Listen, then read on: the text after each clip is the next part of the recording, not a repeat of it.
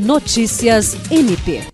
O Ministério Público do Estado do Acre, por meio da Procuradoria-Geral de Justiça, prestigiou no Tribunal Regional Eleitoral a solenidade de diplomação dos deputados estaduais, federais, senador, governador e vice eleitos no pleito eleitoral de 2022. A Procuradora-Geral Adjunta para Assuntos Administrativos e Institucional, Rita de Cássia Nogueira, representou o Procurador-Geral de Justiça, Danilo Lovisaro do Nascimento, no evento.